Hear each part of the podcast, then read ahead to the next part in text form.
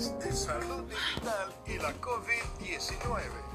El tema de hoy, preguntas y respuestas del seminario virtual sobre el potencial de la salud digital y los sistemas de información para la salud en la lucha contra la pandemia.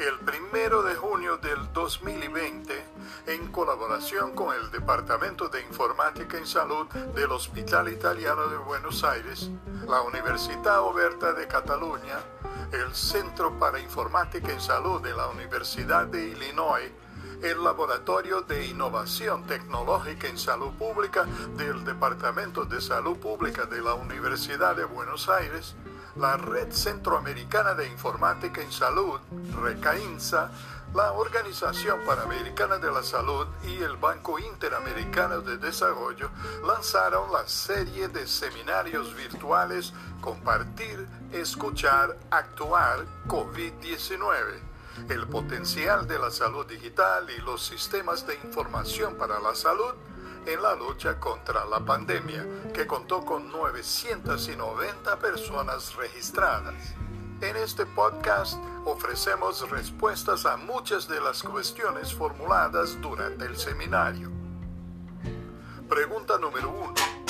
¿Qué importancia tiene el uso de herramientas de geolocalización en el contexto de la pandemia? El uso de herramientas de geolocalización ha sido empleado para la gestión de la cuarentena en los países a fin de poder hacer un rastreo de las cadenas de contacto y identificar zonas de riesgo, así como para determinar la movilidad social y con ello la adherencia a las intervenciones de aislamiento preventivo.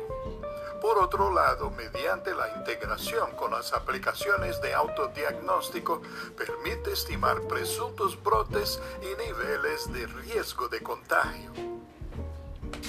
Pregunta número 2. ¿Qué importancia tiene la participación de la población en la autopesquisa a través de aplicaciones usando red de datos móviles?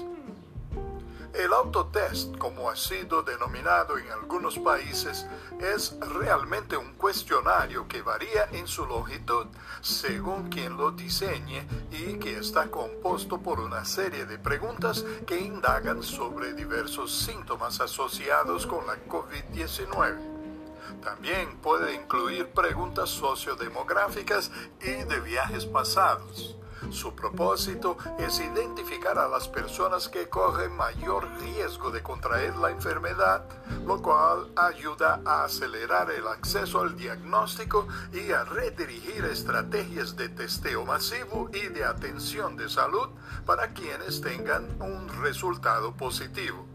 Por tanto, ayuda a controlar la rapidez con la que avanza la infección en un grupo de población dado. Prego.